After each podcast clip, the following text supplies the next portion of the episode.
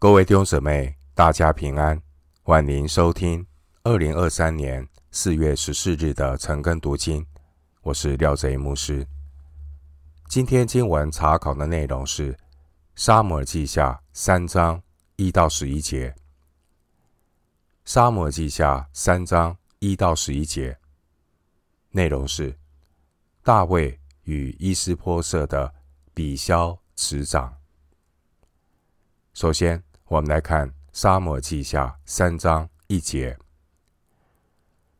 扫罗家和大卫家征战许久，大卫家日渐强盛，扫罗家日渐衰弱。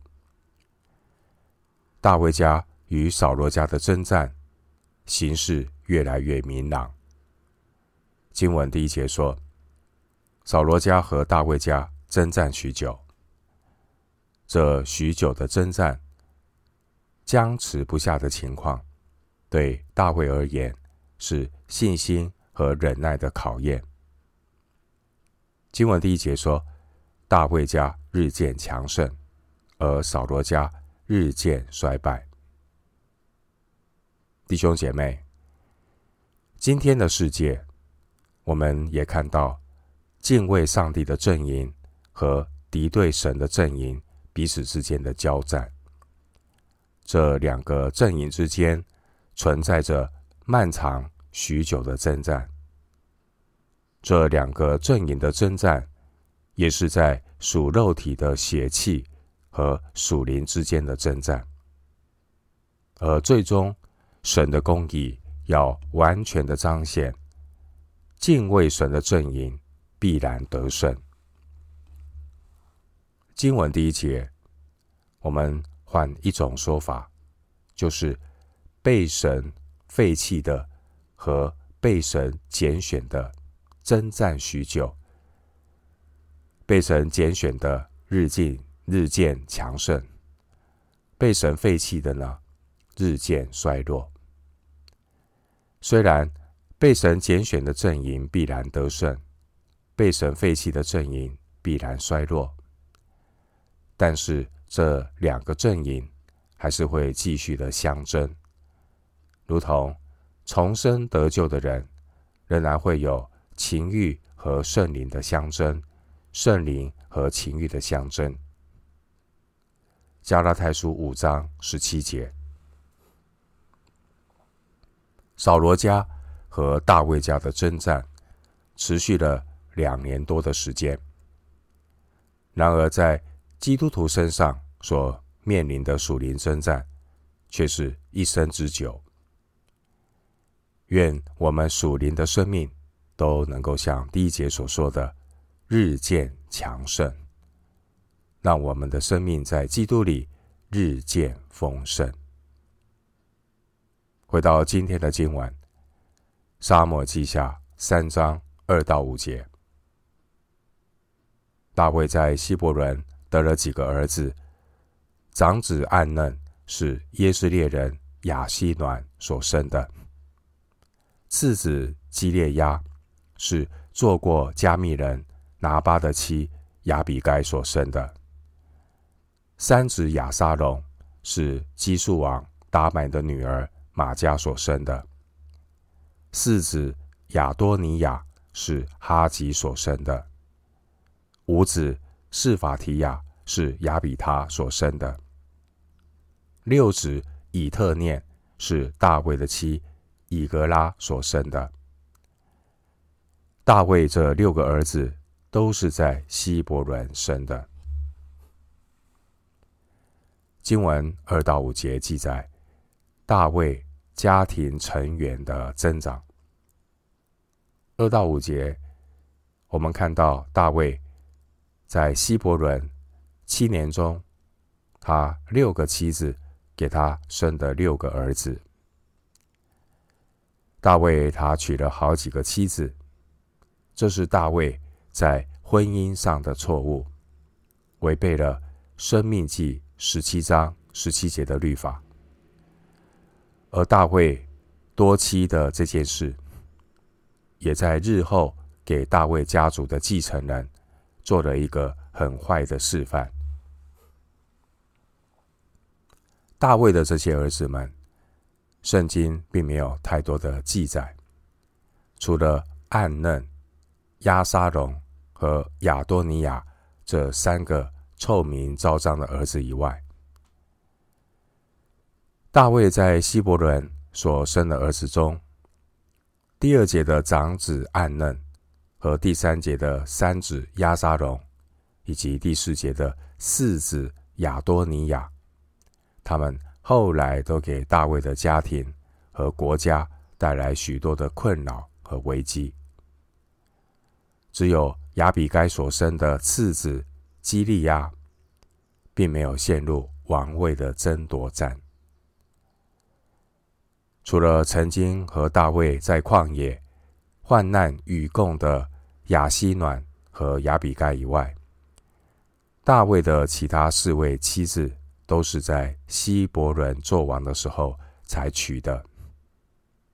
其中第三节的外邦人基述王达买的女儿玛迦，她有可能是一次政治的联姻。生命记十七章十七节，申命记十七章十七节，上帝早已警告以色列王，不可为自己多立妃嫔，恐怕他的心偏邪。但是大卫在希伯伦等候神的过程中，他却渐渐偏离了神的话语，结果让纷争结党。和嫉妒临到自己的家庭，也影响了国家。神容许这些事发生，乃是要让大卫他这一种体贴肉体的问题，在这七点半等候的过程中，一点一点的暴露出来。因为亚当的后裔，如果不吃一点苦头，总是学不会。顺服神的功课。回到今天的经文，《撒母耳记下》三章六到十一节。扫罗家和大卫家征战的时候，亚尼尔在扫罗家大有权势。扫罗有一妃嫔，名叫利斯巴，是爱雅的女儿。一日，伊斯波舍对亚尼尔说。你为什么与我父的妃嫔同房呢？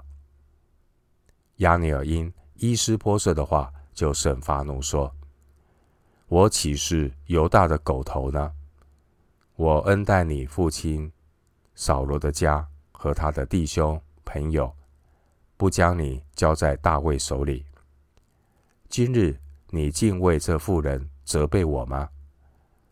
我若不照着耶和华启示应许大卫的话行，废去扫罗的位，建立大卫的位，使他治理以色列和犹大，从但直到别是巴，愿神重重的降罚于我。伊斯波设惧怕亚尼尔，不敢回答一句。经文六到十一节，亚尼尔表面上。服侍伊斯波设，但实际上却是在巩固押尼尔他自己的政治权势。经文第九节，押尼尔所说的话，可以看出当时候的政治风向明显已经转移到大卫那里。经文第七节，伊斯波设质问押尼尔。与扫罗的一个非病利斯巴有染，押尼尔占有扫罗王非病的这件事，显示呢，亚尼尔他有意来掌控十一个支派，因为古代的臣仆如果与君王的妻妾同寝，就是宣告得到王位。臣仆如果这样做，就表示他想要。篡夺王位。至于亚尼尔，他是否真的与扫罗的妃嫔有染，我们不得而知。但押尼尔听到伊斯波设对他的质疑，他非常的生气，非常的激动，极力的否认，并且威胁伊斯波设，他将转去投靠效忠大卫，并且也要使以色列各支派来效忠大卫。弟兄姊妹，骄傲自大的人很容易仗势欺人。这位亚尼尔，其实他可能早就有意识要转向大卫的阵营，只是苦无机会。而伊斯波设对亚尼尔的质疑，让亚尼尔恼羞成怒，也找到借口来背叛伊斯波设。对伊斯波设而言，他没有半点反抗的能力。经文第八节，亚尼尔说：“我岂是犹大的狗头呢？”意思是，难道我是一个会去效忠犹大的叛国贼吗？我岂是私通犹大的卖国贼呢？但其实，亚尼尔他就是一个。吃相难看、仗势欺人的小人。经文第六节说：“亚尼尔在扫罗家大有权势。”原文的意思是，亚尼尔设法让自己的权力、势力在扫罗家强大。这表明，当时候这个伊施波设，他不过是。被亚尼尔控制的一个傀儡君王，第十一节，而真正的权力已经逐步落到押尼珥的手中。因此，第六节提到扫罗家和大卫家争战，其实争战真正背后的原因，是因为押尼珥拥权自重，不愿意放弃自己的权利。经文第七节的非病原文是妾，这是指没有嫁妆的女子。当时候的风俗是，如果后来的君王起来，可以继承先王的妃嫔。因此呢，第七节押尼尔他占有扫罗妃嫔的这件事，不只是道德的问题，更是对扫罗王位继承人的威胁。第八节，这个犹大的狗头，这句话的意思是投靠犹大的走狗。经文第九节，亚尼尔说：“耶和华岂是应许大卫的话？耶和华岂是应许大卫的话？就是应许大卫他要成为全以色列国的君王。”亚尼尔这句话表明。上帝拣选大卫的这个事实，已经广为以色列人所知道。其实亚尼尔他心知肚明，他完全知道神的旨意是什么。但亚尼尔他是一个有野心、也在观望的人。亚尼尔明明知道神拣选大卫做以色列国的君王，但亚尼尔他就是。明知故犯，他一开始并没有立即的归顺大卫，而是透过挟天子以令诸侯的方式，把伊施波设当作傀儡，把持权力。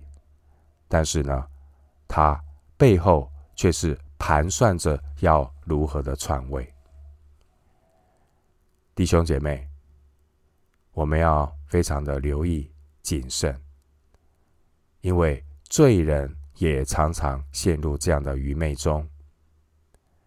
刚硬不顺服神的人，并不是不知道神的旨意，而是不愿意去行，明知故犯。经文第十节，从但直到别是巴，代表以色列从北到南的整个全以色列。我们看到亚尼尔，他对伊斯波设恼羞成怒，威胁要把以色列各支派一起带去投靠大卫，支持大卫。亚尼尔这个人反映了人性的丑陋，就如同耶利米书十七章第九节所说的：“人心比万物都诡诈，坏到极处，谁能识透呢？”弟兄姐妹，人在做，神在看。最后，牧师以一段经文作为今天查经的结论：耶利米书十七章九到十节。耶利米书十七章九到十节：人心比万物都诡诈，坏到极处，谁能识透呢？我耶和华是鉴察人心、试验人肺腑的。要照个人所行的和他做事的结果报应他。